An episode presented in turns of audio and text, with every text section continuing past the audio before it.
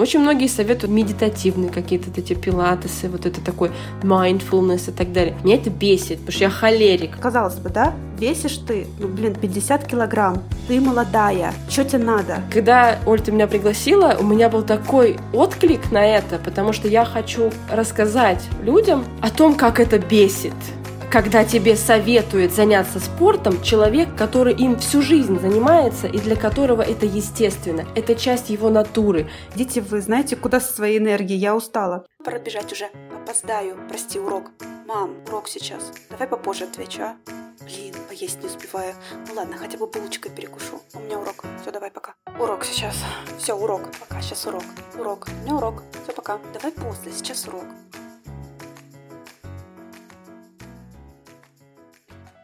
Всем привет! Меня зовут Ольга Кочегарова, и с вами подкаст «Давай после, сейчас урок».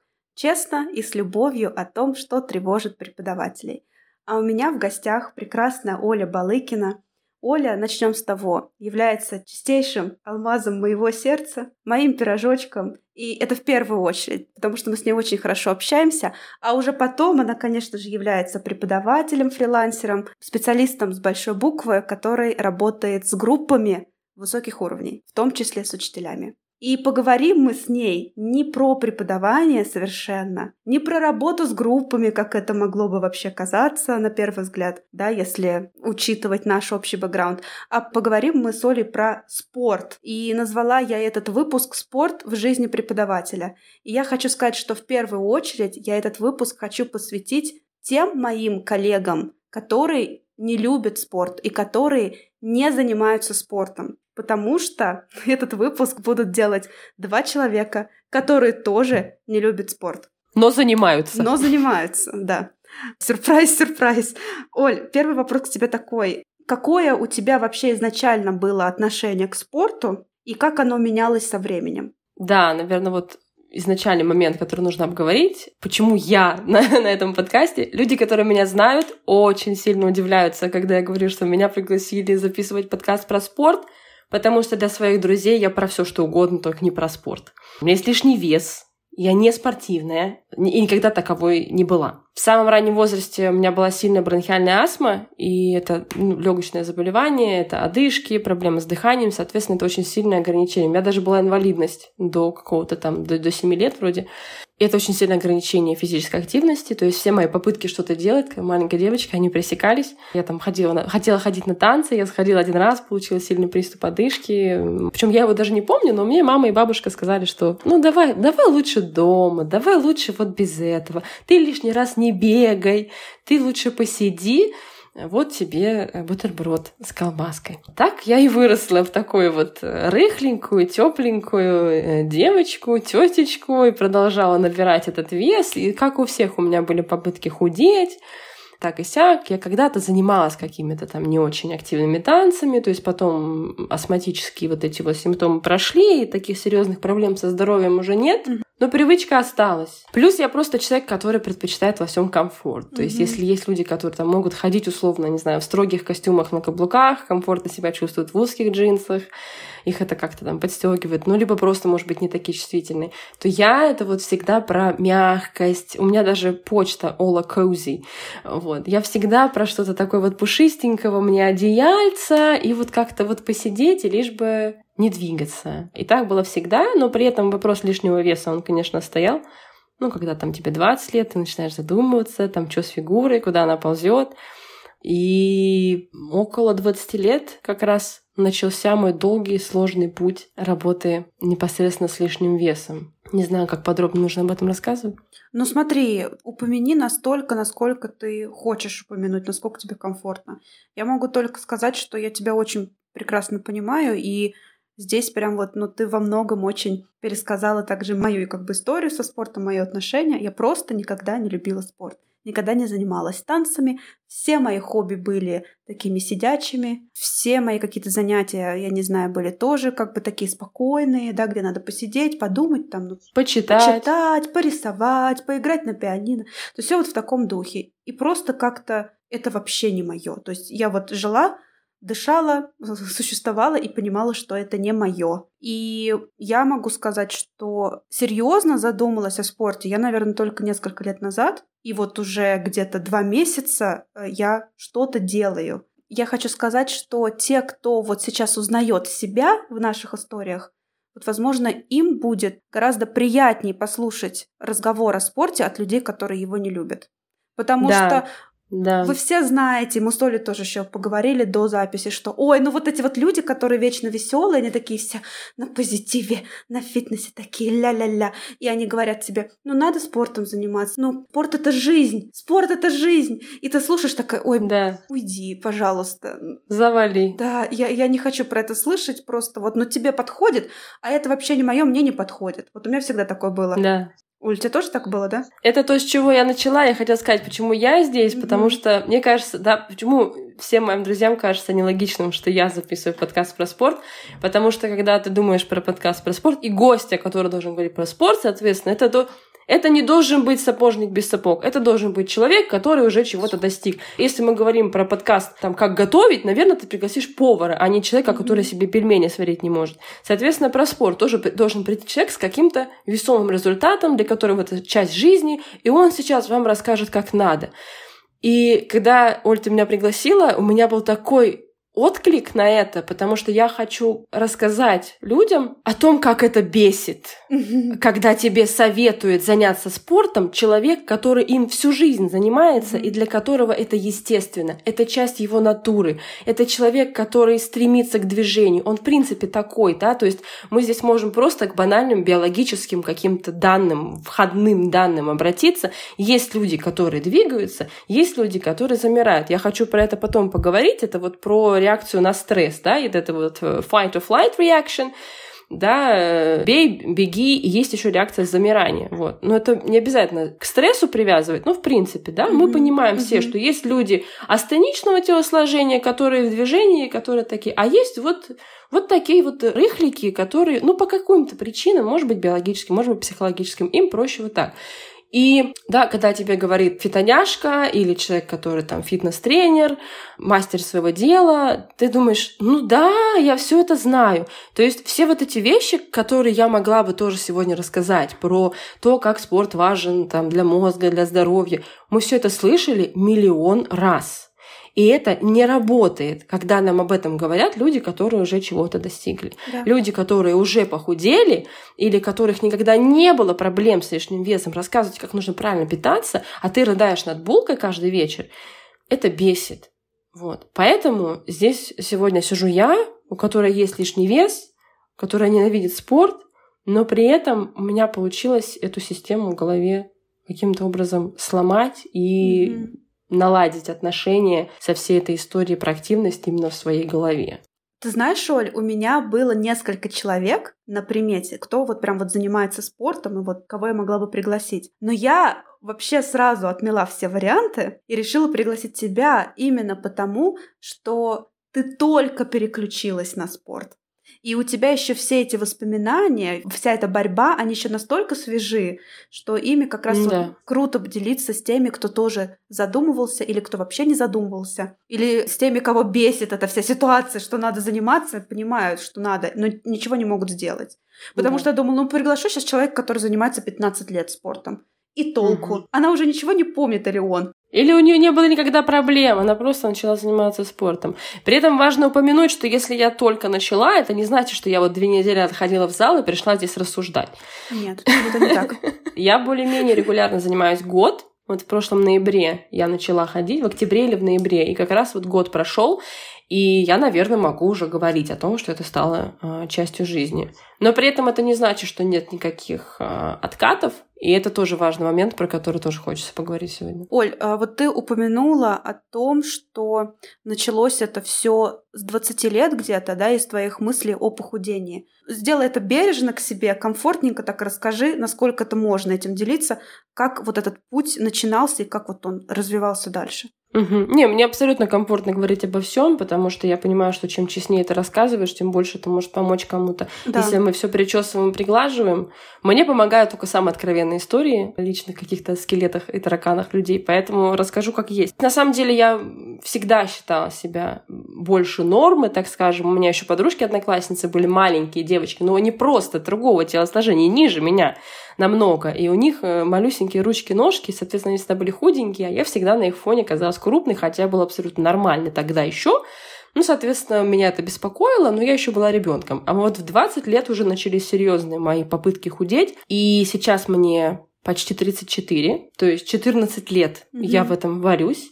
И я могу сказать, что я была везде. Я была во всех проявлениях расстройства пищевого поведения. От ничего не ем до ем до состояния, когда болит кожа на животе от того, что ты ешь и не можешь остановиться. Наверное, кто-то подумает, что это слабость и дурость. Я тоже так думала и периодически тоже сомневаюсь, но все-таки сейчас все больше и больше диагностируются все эти вещи и идет mm-hmm. адекватная работа с пищевым поведением, с отношением к телу и так далее. Но мы не про еду, мы про спорт. Я пыталась помимо диет ходить куда-то заниматься. Тренажерный зал, групповые занятия. И ключевая мысль, что все эти годы эта моя деятельность в диетах и спорте, она шла через преодоление, через ненависть к себе, через осуждение себя. Ты такая сикая. Можно говорить жирная жопа здесь? Ты такая жирная жопа, сидишь, давай, давай. То есть это там, там было очень много вот этого вот надрыва, что надо еще. Я читаю свои дневники, когда я весила на 20 килограмм меньше, чем сейчас, я себя ненавидела за тот вес, потому что я считала, что нужно еще и так далее. И вот это вот все. И гоняла себя в этом зале, и что-то все пыталась мерить, и что-то все высмотреть. И это был очень-очень долгий, болезненный путь. То есть я весила, условно, при росте 170, я весила 63 килограмма, ну, 63, даже 68, там, сколько угодно.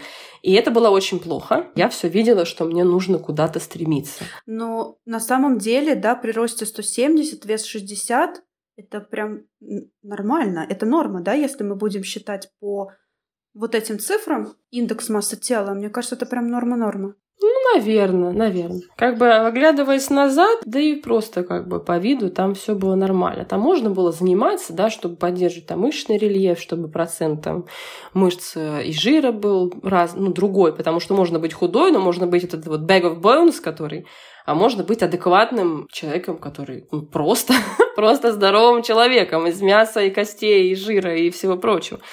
Вот. И все это очень долго длилось, все эти диеты, тренажерки начала, бросила, родила ребенка, похудела на ГВ.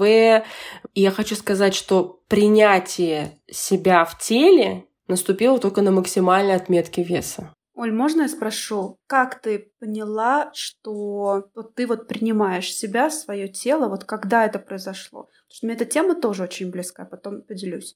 Это сложный вопрос, я, наверное, не смогу сейчас так ответить как-то четко и однозначно. Я несколько лет в терапии. Это долгий процесс, это... Но я помню вот один ключевой момент, когда я попала в профессиональное сообщество несколько лет назад и увидела, что меня воспринимают как профессионала. Потому что вот эта вот э, фитнес-диетическая культура насаживает мнение, что ты в первую очередь оцениваешься как сантиметры mm-hmm. и килограммы. То есть, если ты жирный, ты плохой человек. И это очень важно упомянуть, да, да, да, да. Слушай, я тоже так чувствую. Я тоже вот заметила, и меня это бесит. Да. И вот я похудею. Я похудею, и тогда я буду вроде бы как заслуживать быть любимой и одевать да. красивые вещи и краситься. Да. А сейчас какой толк, если я сейчас куплю себе дорогое красивое платье, если я жирная? На самом деле я не знаю, как с этим бороться. То есть ты сейчас говоришь, и мне это все по-прежнему отзывается. Я не могу сказать, как я избавилась от этой идеи. Я просто увидела, что другие классные профессионалы, у которых там селты, делты, там они чичи-трейнеры, там и вообще такие классные, успешные, у них там большие блоги, и они видят во мне классного человека и классного специалиста. И для меня вот это было, наверное, вот таким вот важным моментом, когда я поняла, что совершенно не важно, сколько вешать в граммах. Во мне видят человека. При том, что со мной рядом все эти годы, с 17 лет, то есть еще до всего, любящий мужчина, который меня никогда не дергает, не осуждает, никаких. Я знаю, что есть отношения, в которых мужчина может сказать, хватит жрать, там, или там ты поправилась, там, иди там в зал. Мне кто-то из коллег рассказывал историю, что она ходит в зал, потому что муж ее туда гоняет, она ходит туда просто мыться. Ну вот какой смысл, да? Потому что она не хочет заниматься, да. Но у меня такого никогда не было. То есть он такой достаточно поддерживающий в этом плане. Но это было все в моей голове. И вот это вот э, профессиональное сообщество и эти коллеги, которые увидели во мне профессионала и просто хорошего человека, ну, приятного человека, с которым можно общаться, хочется общаться, хочется проводить время, можно как-то даже э, посоветоваться профессионально. Для меня вот это стало одним из поворотных моментов. Но при этом я понимаю, что это сложный, очень сложный, комплексная проблема, которую ну, не решить вот так вот щелчком пальцев там, или прослушиванием там, какого-то подкаста. На самом деле это работа в терапии, и ну, это, это долго и сложно. Но вот так получилось, да, что вот когда я уже дошла до ручки совсем с весом, для статистики это было около 90 килограмм. Это много, это тяжело, это неприятно, это некрасиво. Но так получилось, что вот тогда-то я уже, может, может, я просто смирилась, может, я уже поняла, что ну все, после этой отметки у меня уже нет шансов вернуться туда, где я была 60, но при этом мне было очень жалко себя тогдашнюю, потому что в 63 ты себя ненавидишь, а тебе ты весишь наполовину человека больше. В общем, это сложно. И в какой-то момент я просто сдалась, стало популярно это интуитивное питание, там отношение к телу и так далее. Я просто перестала ходить в зал. Я поняла, что это не мое. Я не буду. И сколько ты лет потом не ходила в зал? Моя последняя попытка была до, до беременности. Как раз я забеременела, продала абонемент. То есть это был 15 год. Соответственно, новый абонемент я купила осенью 22-го. 7 лет. Я что-то делала, то есть были какие-то попытки между этим тоже. На самом деле я тоже, опять же, хорошо худела, но это всегда был надрыв. Тогда, да, прям ремарку тоже сделаю, потому что я эти выпуски делаю угу. именно как беседы, прям вот чтобы вдвоем, да, вот как-то поделиться. И... Как было у вот тебя? у меня. У меня м- полная мама и полный папа. И я всегда понимала, что генетически у меня есть предрасположенность. В то же время, когда я училась в школе, когда я училась в институте, у меня была шикарная фигура. 90-57, чтобы вот вы понимали, да? 90. Как, когда ты, короче, выглядишь хорошо в рамках нормы, опять же, да, мы говорим, что вот социально одобряемо, да, когда ты вписываешься в эту картинку, mm-hmm. а спойлер, да, я сейчас в нее не вписываюсь, то ты вообще про это не задумываешься. Ты живешь свою жизнь, ты ешь все что угодно, да, вот как эти ведьмы. И у тебя есть такое подозрение, что так будет всегда. Но получилось, что когда я перестала работать офлайн, у меня образ жизни стал более сидячий, плюс еще с возрастом метаболизм замедляется, и, естественно, я стала набирать вес. Но фишка в том, что когда я стала набирать вес, я уже тогда кое-какие моменты а, в отношении к себе проработала. Потому что, когда я весила а свои вот эти 47 килограмм. Был момент, когда я весила столько, потом там 50 килограмм, ну вот 49, вот так в то время я весила. Но у меня маленький рост. Э, то есть я не дистрофик была, но я всегда была такая, ну, теле, но фигуристая. Тогда у меня было неприятие своей внешности. Были такие, как я считала, недостатки в моей внешности, которые я никак не могла принять, из-за которых я страдала. Вот казалось бы, да, весишь ты, ну, блин, 50 килограмм, ты молодая, что тебе надо? Вот мне что-то было надо. У меня угу. вот э, и внешность у меня не такая, и, что-то у меня где-то не хватает. Ну, это стандартно, да. Мне тоже повезло, что у меня муж такой очень поддерживающий, и никогда он мне слова даже не говорил про какие-то там недостатки внешности, про лишний вес. Не было такого никогда у нас. У меня там другие были загоны свои. Я вот начала говорить, что я красивая. Просто вот, о, я сегодня такая красивая, сегодня такая это. Или просто смотришь в зеркало, думаешь, я сегодня хорошо выгляжу. Я даже в это не верила. А потом, понимаешь, Оля, ну, как-то вот говорят, что это какая-то дурацкая техника. Но вот реально я как-то стала по-другому к себе относиться. Я стала понимать, что, ну, блин, я нормальная девчонка. Все у меня нормально а я хорошо выгляжу. И вот тогда я как раз э, вот этот момент совпал с тем, что я стала набирать вес, и мне понравилось. Я себя вот в своем весе сейчас чувствую гораздо лучше и увереннее в себе, чем в том весе, вот, который был, допустим, сколько там, пять лет назад. Это удивительно, это Интересно. удивительно, да. И некоторые комплексы ушли с приходом веса. И, в принципе, ну, я довольна. И я занимаюсь спортом, потому что я поняла, что я не хочу худеть а я хочу, чтобы у меня было красивое просто, ну, здоровое тело. То есть я просто хочу быть здоровой, и я хочу э, подтянутое здоровое тело не чтобы им где-то вот выпендриваться, а чтобы просто мне было легче жить, и чтобы мне было как-то более радостно жить. В здоровом теле. Ну да, видишь, уходит от этого давления необходимости к чему-то соответствовать, где-то показывать, и от этого намного легче. Даже когда, не знаю, даже когда ты книжку читаешь, тебе гораздо проще читать ее в свое удовольствие, чем чтобы сдать кому-то там пересказать или похвастаться. И тут то же самое, это всегда срабатывает. Это удивительно, да, я вот хотела поделиться. Оль, с какой мыслью ты пошла в спортзал вот после такого большого перерыва? Что произошло у тебя? Я не пошла, я побежала.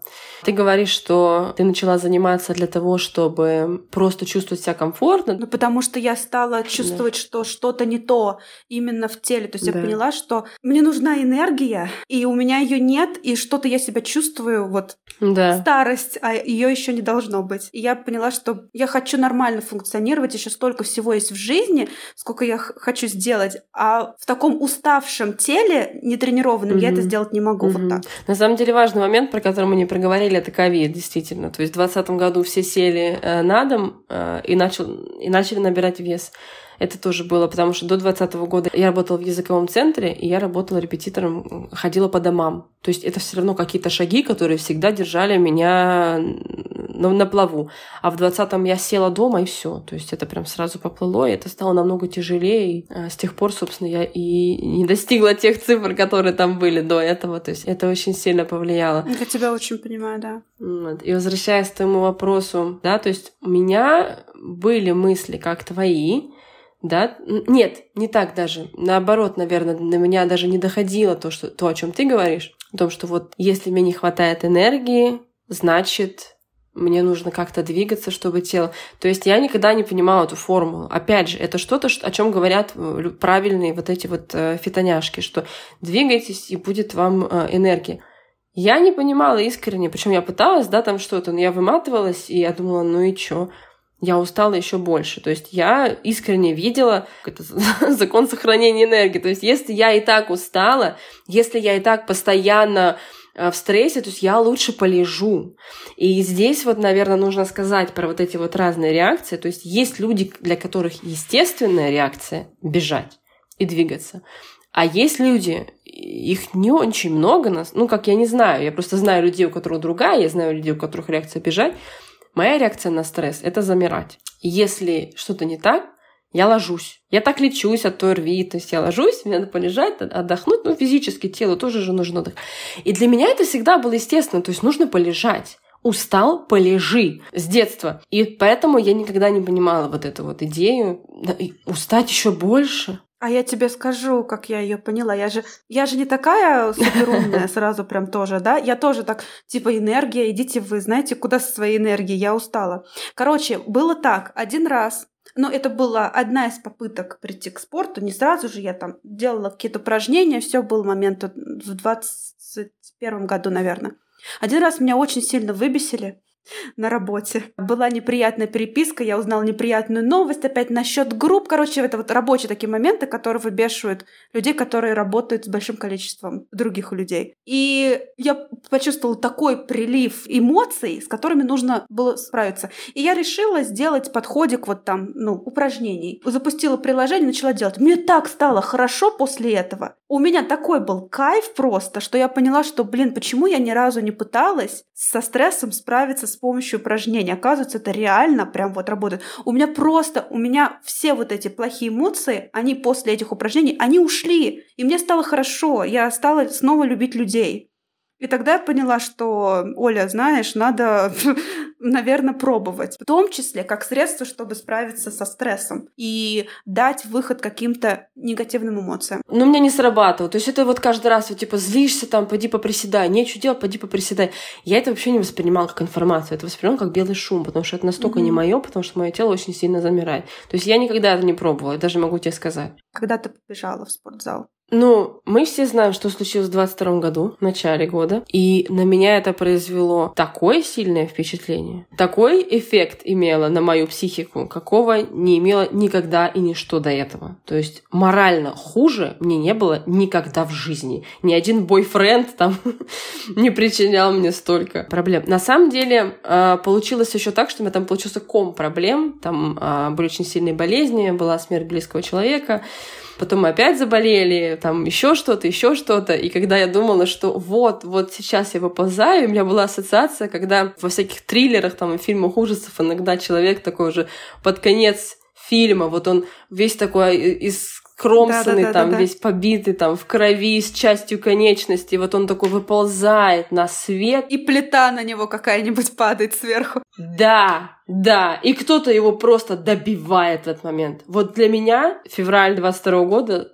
сработал на меня вот так. Я ждала, что это когда-нибудь кончится, потому что это длилось с ноября 21 получается, несколько месяцев просто ада для всей моей семьи. И все. Было прям, прям максимально плохо. И говоря о реакции «замри», которая естественна для моей психики, я прям помню ощущение своего тела как абсолютного бревна я не могла делать вообще ничего. Я могла просто лежать. У меня прям было ощущение, что у меня нет ни рук, ни ног. Что я просто парализованное бревно. И какие-то действия делать там, предпринимать там что-то, для меня это был вообще не вариант. То есть я не могла даже думать начать в ту сторону. Независимо там от политических взглядов и так далее, это вообще не важно. Мне кажется, что ну, это все равно стресс.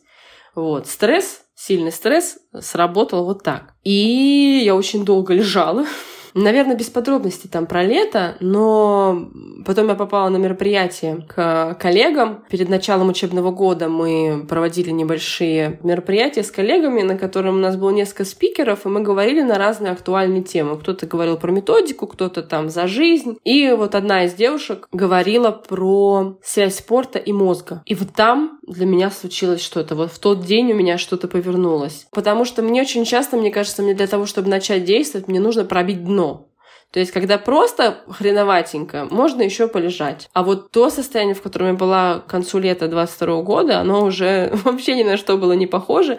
Во-первых, я понимала, да, то есть как, в какой-то момент я понимала, что ну вот все. Либо сейчас ты начинаешь что-то делать, либо дальше, ну, то есть очень э, бесперспективное такое темное будущее для психики и для тела. И что стало для меня поворотным моментом, я наконец-то смогла увидеть физическую активность без привязки к телу, без привязки к тому, как я выгляжу. Но она говорила про гормоны, то есть, опять же, все эти банальные вещи, про которые, я думаю, нет смысла мне здесь зачитывать лекции, да, про, про кортизол, про то, что физическая активность высвобождает кортизол, который накапливается у нас в организме. Как только мы его высвободили, нам стало легче, нам прибавился адреналин, дофамин.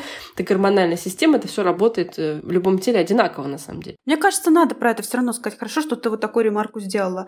Потому что, мне кажется, ну не все про это читают, да. Ну просто чтобы понимать, что да, это на гормональном. Ну вот да, мне кажется, этого и достаточно. Я хочу про это сказать, я просто потом скажу, что я почитала пару книжек уже на эту тему. Она донесла до меня мысль, что это, что это полезно для мозга. И для меня это сработало. И я смогла отвязать тему спорта от темы веса и того, как я выгляжу, наконец-то оставить это в покое и пойти заниматься для мозга для того, чтобы дальше функционировать полноценно, для того, чтобы работать, для того, чтобы избавиться от вот этого вот стресса, да, и мне немалых усилий стоило отбиться от этой индустрии красоты, которая на меня навалилась, я пошла в тренажерный зал. Здесь нужно оговориться, что для каждого физическая активность все-таки, ну, действительно, как, как не банально звучало, нужно подбирать то, что вам нравится.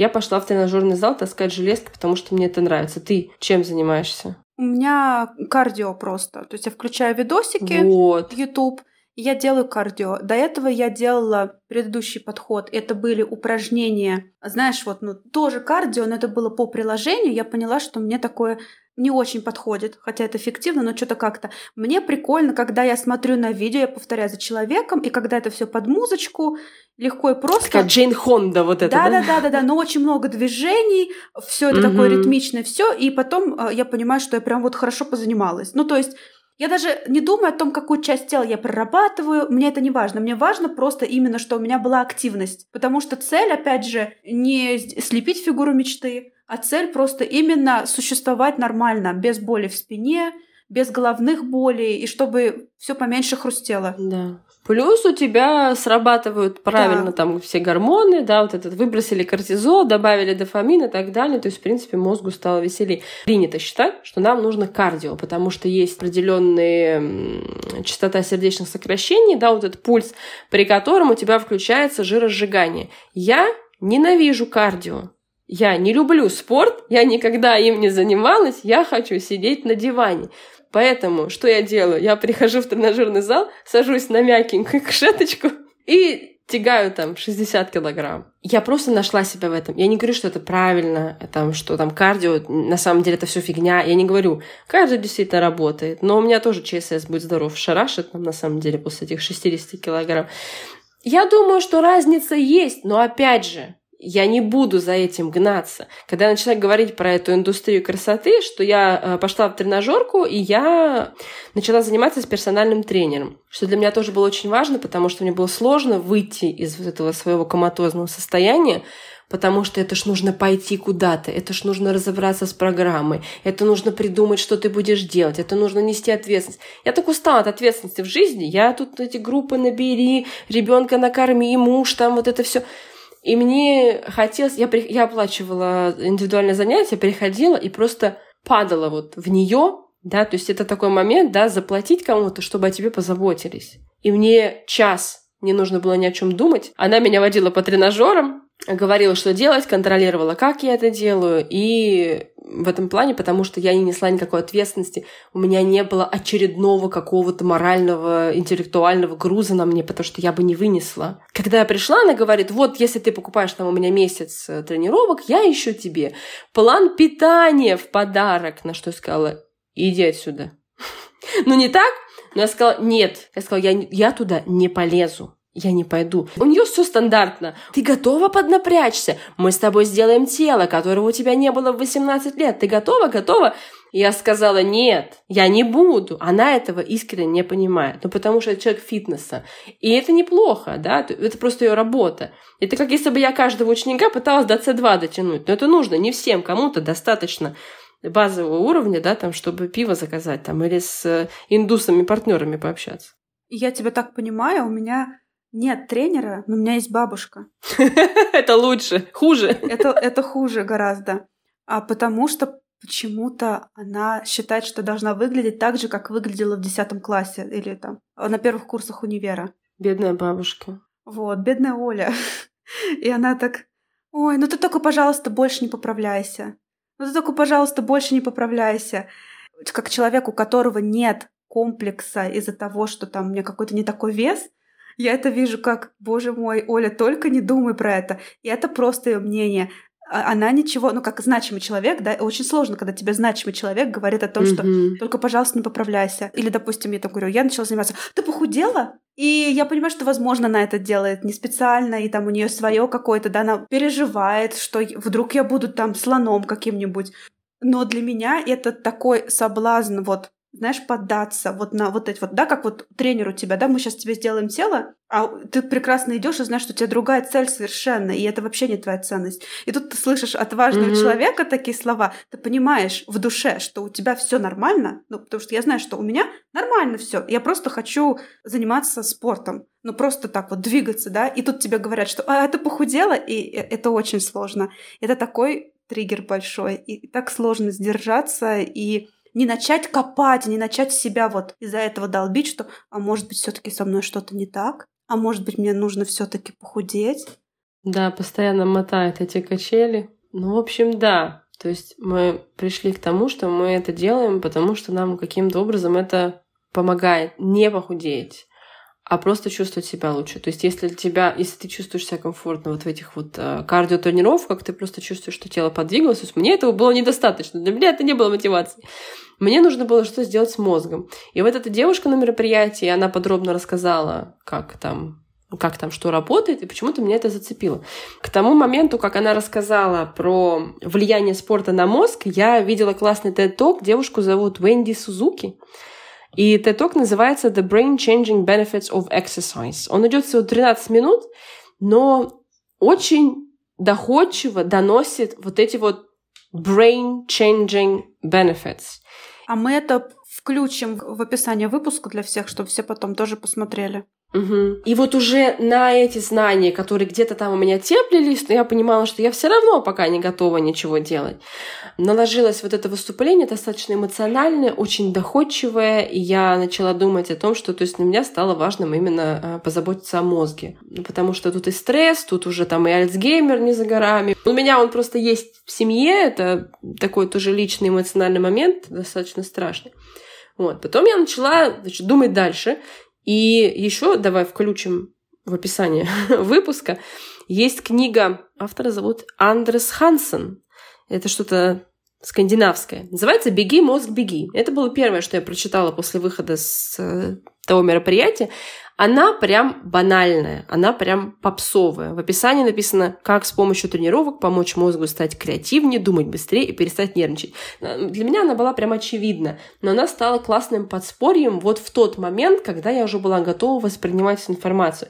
И когда я пообещала себе отстать от сантиметров и килограммов оставить идею похудеть. Да, я окей, я нормально. То есть со мной дружат, меня любят, я хороший преподаватель. Давай подумаем о том, как таким преподавателем хотя бы оставаться, чтобы как-то поддержать мозг. Функциональным. Да. Вот. Угу. Потом я начала копать дальше, и раз уж мы тут заговорили про источники, я еще тогда могу упомянуть книгу сестер Нагоски, Эмили и Амелия Нагоски.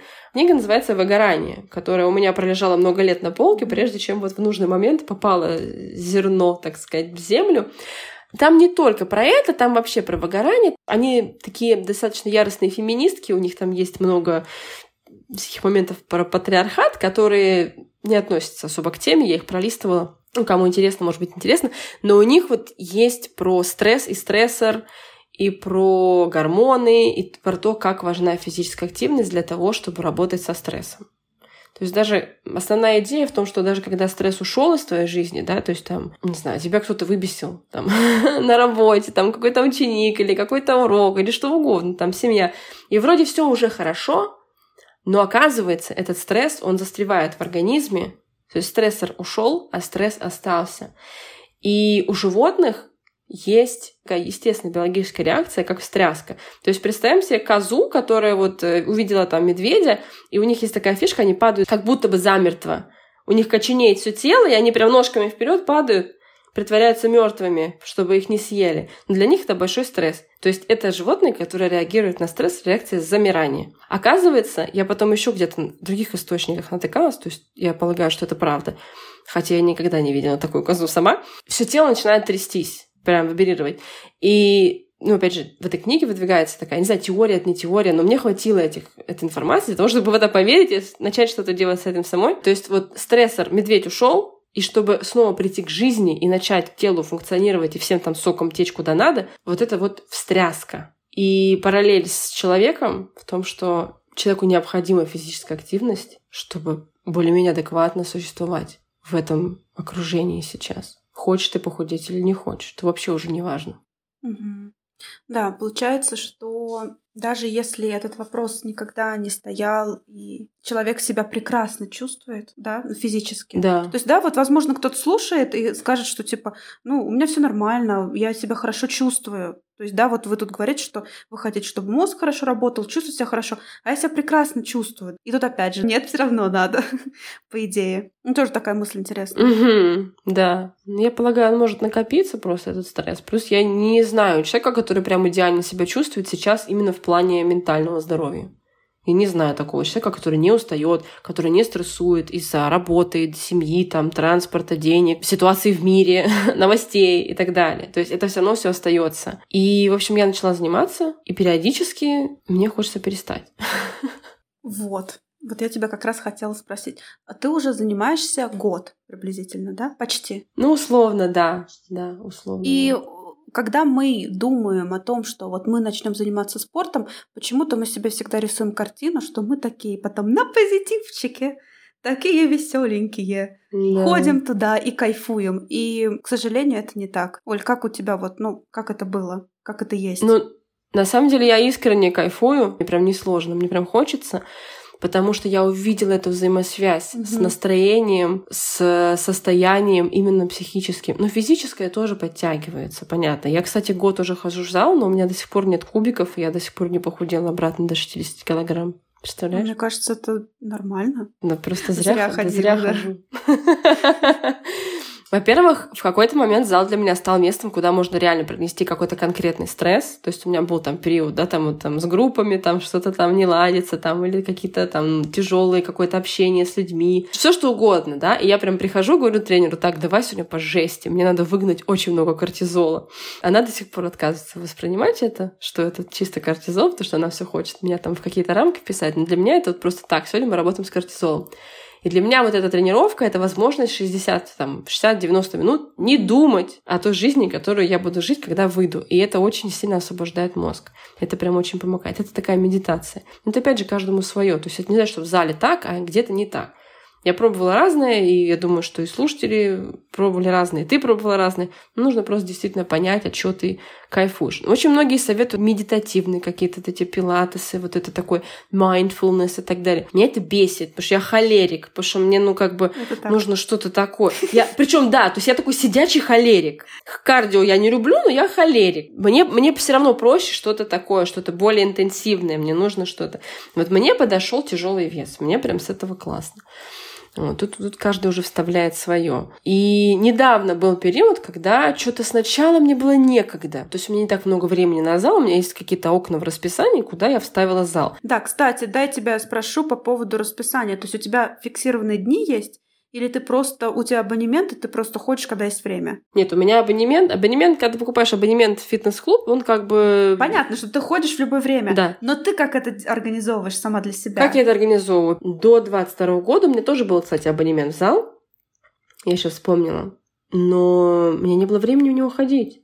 Я прям помню разговоры с сестрой, когда вот я говорю, ну слушай, ну я все понимаю, но мне некогда, ты понимаешь, у меня работа. Она говорит, когда есть желание, всегда найдется время. Он, да что за бред ты несешь? У тебя просто нет работы, ты не понимаешь. Вот у меня работа, у меня каждый день работа, у меня каждый день уроки, у меня подготовка, по выходным у меня семья. У меня просто нет возможности, потому что все время что-то стоит в расписании. В какой-то момент я психанула и решила последовать этому, опять же, пресловутому совету сначала выделить слоты на фитнес, а потом на работу. То есть у меня есть два слота в расписании, в которых не стоят никакие уроки, и срочной подготовки к ним там тоже не стоят. То есть это время на зал. Я никого туда не поставлю, но при этом все равно случаются в жизни вещи. То есть нужно к врачу, или там нужно еще что-то, или что-то разово. И оно сразу встает на место зала, потому что другого ничего нет. И опять же, я не собираюсь по этому поводу э, рыдать, убиваться и считать, что если я один раз пропустила зал, то все теперь, все, все, все пропили. Слушай, у меня тоже, тоже есть свое Мгм. какое-то время, то есть это где-то с полседьмого до восьми. То есть вот в этот промежуток я должна что-то сделать. И у меня тоже подход очень близкий. То есть я себя не ругаю за то, если у меня там нет настроения. Я просто говорю, хорошо, сегодня 5 минут. И делаю 5 минут. Обычно 5 минут переходит там в 10 минут там, или больше. Когда я чувствую, что прям хочу, да, я выбираю ролик подлиннее, допустим, и повторяю что-то там, делаю большее количество времени. Я вначале парилась по поводу структуры. Мне же надо все структурировать. Типа, вот, надо какую-нибудь программу купить, чтобы вот прям, чтобы все это было выстроено. Потом думаю, нет, ну я просто не буду этого делать. Потому что, ну, опять это какая-то вот ответственность, да, которую ты тоже упоминал, что дайте мне хотя бы вот просто побыть без ответственности хоть какое-то время. Я поняла, что мне нормально. Я открываю, я знаю, какой я канал смотрю.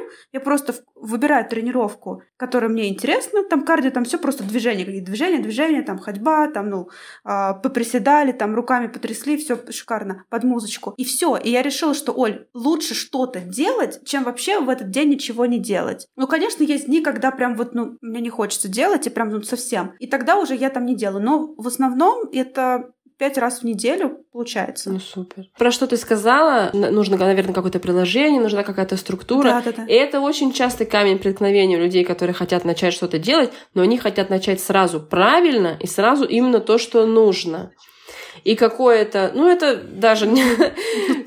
Так бывает, Да, но типа вот если нет идеального приложения, или если я не знаю как, или если я не знаю что, то я, наверное, лучше пока не буду, а вот сейчас я найду какую-то идеальную формулу, там, золотой грааль, этот, как он называется, святой грааль, И вот тогда-то все и случится, Мэджик. На самом деле, как ты и сказала, ну хотя бы что-нибудь начни делать. У меня вот расстроили сейчас отношения с тренером, на самом деле, и я поймала себя вот в этой вот пустоте, когда у меня нет программы, я толком не пойму, и мне сейчас нужно... То есть у меня есть старая программа, которую нам не писала, я могу там по ней чуть-чуть там, да, что-то. И либо мне нужно что-то новое, и мне нужно найти человека, который мне напишет программу, а это опять нужно искать, это опять нужно тратить время, это опять нужно брать на себя ответственность, кого-то выбирать, анализировать, хорошо, нехорошо.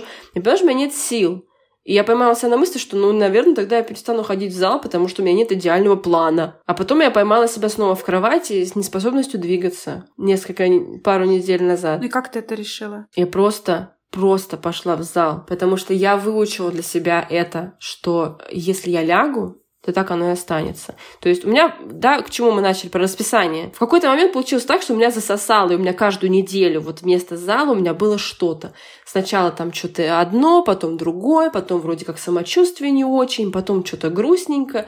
И тут я оглядываюсь, и я полтора месяца не была в зале, и уже дела мои давно рассосались. И я нахожу себя опять парализованной в кровати, я еще, в принципе, склонна ну, к депрессивным состояниям, то есть у меня это приходит, и у меня это там, с 15 лет. И обычно всегда моя, вот, моя методика работы с этим состоянием — это лечь, полежать, отдохнуть. На самом деле я верю, что это действительно нужно, потому что это свидетельствует о том, что ну, ты устал там физически, там, вставать с утра, тут этот ноябрь, холод, голод и так далее. Но при этом в какой-то момент я поняла, что если я завтра не встану и не пойду, на завтра как раз был четверг, это мой день зала, понедельник и четверг, если завтра не пойду, ну, я знаю, где я закончу опять. Я знаю опять это дно, и я туда не хочу. И я просто встала и пошла без программы, без цели позаниматься 90 минут. У меня была старая программа. Я открыла, сделала из нее, там, из шести я сделала, может быть, три упражнения чуть-чуть там покрутила педальки, и все, и в этот день моя депрессия закончилась. Просто вот взяла и встала и вышла, потому что я разогнала вот эти вот банальные гормоны там и так далее.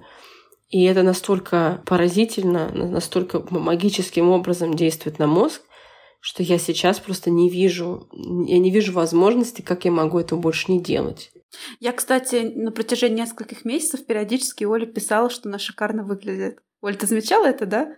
То есть я открываю сторис, я говорю, блин, как ты классно выглядишь сегодня. И ты мне такая, да, Да-да-да, я помню. То есть я гляжу, смотрю, глаза горят у человека. Человек какой-то вот такой вот весь прям ух. Думаю, вау. Вот. И я прям так э, порадовалась за тебя очень. Думаю, блин, классно. Мне кажется, ей нравится. Надо ее пригласить на подкаст. Да, это, ну, это влияет. Это влияет на физику. Во-первых, это влияет на физику, потому что там, ну, с банальной биологической точки зрения, там мышцы, там жир, отеки уходят и так далее.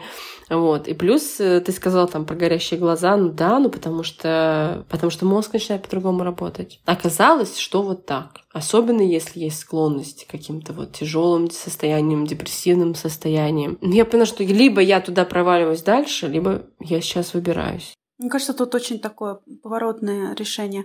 Мне кажется, поворотным было то, что ты сходила на мероприятие и услышала как раз в нужный для тебя момент тот спич, да, про да. связь мозга и спорта. И вот когда ты уже нашла в себе силы вернуться в спорт, мне кажется, это уже значит, что ты изменилась как человек. То есть у тебя привычки изменились, возможно, даже, и как-то что-то поменялось. Потому что, ну, мне тоже знакомо очень, да, ты там начинаешь что-то делать, бросаешь, и всегда это какие-то супер важные дела, которые мешают это делать. Вот у меня были проблемы со здоровьем, начинались какие-то вот реакции, и я поняла, что mm-hmm. ну, просто пока нужно или я загнусь от боли, или мне вот нужно остановиться. И так вот я еще на, да почти на год я бросила занятия. Вот сейчас я занимаюсь. То есть это тоже очень важно еще подбирать то, что тебе подходит. Оля, у тебя это сразу, да, произошло? То есть ты сразу поняла, что у тебя именно вот спортзал и как их, веса тяжелые, железки. Нет, я до этого пыталась ходить на танцы. У нас есть там э, групповые занятия, то есть я пыталась ходить туда, причем на все виды. То есть там и растяжка, и силовые, групповые с небольшими весами свободными. И зумба. Я всегда говорила, что я люблю зумбу. Мне на самом деле очень нравится эта латиноамериканская музыка, мне нравится классное движение. Но я там чувствовала себя загнанной кобылой на этом занятии. Мне тяжело. Я смотрю на часы, я задыхаюсь. И Наверное, как-то можно, но опять же, я не та фитоняшка, которую надо спрашивать, как можно влюбить себя вот во все что угодно. Тренажерка, да, которая железки, там все спокойнее гораздо. То есть ты сделал подход, ты отдохнул. Я не могу сказать, что это сразу случилось. То есть до этого я пробовала тренажерку, мне, я там тоже страдала. Но как-то вот так случилось. Я попробовала одно, попробовала другое. Почему я вернулась именно к железкам, я даже не помню. Ну и как-то раз-раз, и, и для меня это вот идеально комфортно, потому что мне не нужно никуда бежать, потому что нет никакой вот этой вот ответственности, там движения вот эти. То есть для меня это дополнительный стресс. Я пришла, если мне нужно отдохнуть между подходами больше на минуту, я просто отдыхаю больше. Если я сделала два подхода и поняла, что не прет, я просто остановилась и больше не делаю. Или наоборот, я поняла, что прет, и нужно добавить весу, и мне кайфово сейчас в теле и в голове, да, и я наконец-то не думаю обо всех этих проблемах, которые ждут меня за порогом. Мне кажется, это очень правильное отношение, очень здоровое отношение со своим организмом, да, просто делать из удовольствия. Опять это банальная фраза такая. И ты потом это понимаешь вот совсем с другой стороны, когда ты это прочувствуешь на себе. То есть ты делаешь это, ну, блин, тебе хорошо, ты продолжаешь, плохо, ты останавливаешься. Это все, опять же, как опять, да, с любовью к себе. Ты прислушиваешься к себе, ты слышишь себя, и вот это важно. Хотела сказать, что, да. может быть, хотя бы просто ходить. То есть, да, если ты чувствуешь себя, что ничего не прет, что фитнес-клуб может быть далеко или слишком дорого, да, потому что я здесь топлю там за индивидуальные тренировки с тренером, извините, это деньги, которые не каждый... Опять же, да, это нужно сорганизоваться, вложиться, пойти куда-то заплатить, и не факт, что это еще и сработает. Нужно подключить, опять же, не нужно, да, но если, если чувствуешь, что есть вот это вот замирание, если чувствуешь, что проваливаешься вот в негативные состояния, то какое-то движение... Я впервые... Этой осенью я впервые начала просто ходить. Я просто выхожу и иду по городу. Я говорю мужу, после у меня есть уроки два раза в неделю до 9 часов вечера. И я целый день сижу дома. То есть у меня три урока в день, и заканчиваются они в 9, и я насиделась уже просто да, да не могу. Муж укладывает ребенка в этот день, я выхожу. То есть ты выходишь прям ночью, да, практически? Это темно уже, да, и я просто иду немножко, сколько могу, сколько хочу, включаю подкаст какой-нибудь любимый, вот, и просто иду, и какое-то движение, которое в кайф. То есть не дай бог чуть-чуть пережать, и ты возненавидишь это все. И тренажерку, и танцы, и ходьбу, и все что угодно, если это будет хоть сколько-то из обязаловки, из того, что давай, ты сидишь, да, или из какого-то критики какой-то себя. Да, мне кажется, это только на каких-то очень коротких промежутках может работать, типа вот заставить себя. Да, а потом оно еще и флешбэчит тебе э, возвратом. Слушай, мне кажется, мы классно раскрыли тему.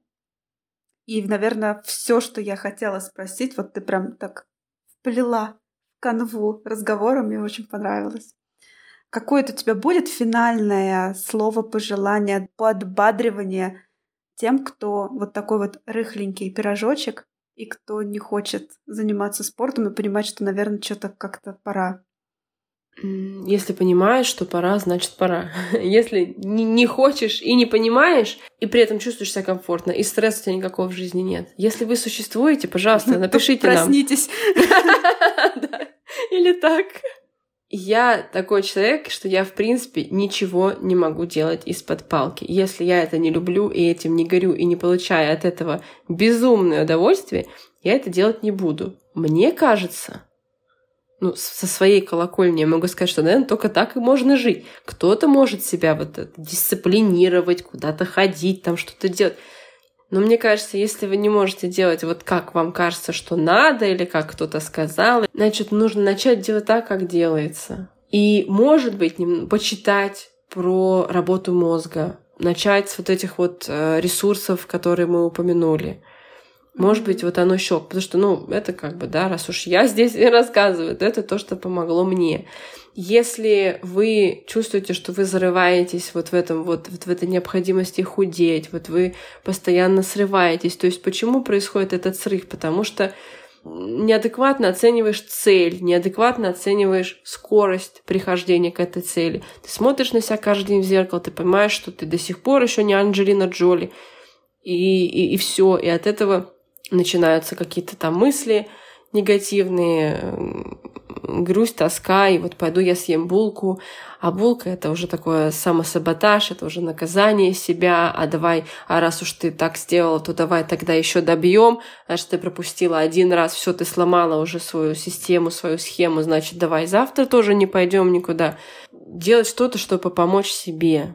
Не похудеть, не соответствовать, не, не блистать там где-то а помочь себе функционировать. В первую очередь, ну, как мне кажется, в первую очередь мозгу. Потому что то, о чем ты говоришь, да, что ты чувствуешь себя хорошо, на самом деле это тоже не про тело, это про мозг. Возможно, да. Ну, тело, оно, под, тело, оно подтянется, но просто, мне кажется, мы настолько заживали тему тела, что она очень многих триггерит, и люди, которые отказываются, они отказываются поэтому. Потому что, ой, опять вот это все. Можно попробовать зайти со стороны мозга. Я не очень умею все эти научные штуки рассказывать, но вот пара книжек, которые я упомянула, там достаточно доходчиво, очень простым языком все эти вещи изложены. Угу. Наверное, это то, на, чё, на что можно сместить фокус. Вот что мне помогло, это сместить фокус. Спасибо тебе большое, что пришла, что нашла время прийти. Спасибо тебе, что вспомнила про своего жирного друга. О, божечки. Она не серьезно про это. Нет, нет. Да, не забудьте, кто тут сидит, да, не, не тот человек, который добился вершин спорта, а совсем-совсем наоборот. Ну вот этим и ценен да. такой разговор для меня. Ну что, друзья, я на этом прощаюсь с вами. Увидимся обязательно в следующем выпуске. Ставьте звездочки в Apple подкастах, ставьте сердечки в Яндекс Музыке. Это то, что продвигает подкаст, то, что запускает механизм рекомендаций, и поэтому его больше людей видят в своих рекомендациях, в своих приложениях. И это реально не просто дань, я не знаю, а, какого-то внимания мне, да, которое мне нужно, что тоже очень приятно. Это реально то, что поможет этому подкасту, потому что, ну, это то, а, чему я уделяю очень много своего времени, сил, любви, и все-таки хочется, чтобы он помог большему количеству людей, ну, как-то иначе взглянуть на какие-то вопросы. Вот как сегодня. Мне кажется, очень такой выпуск получился полный, объемный, и есть над чем задуматься. Услышимся с вами в следующем выпуске. Всего вам самого-самого лучшего и пока-пока.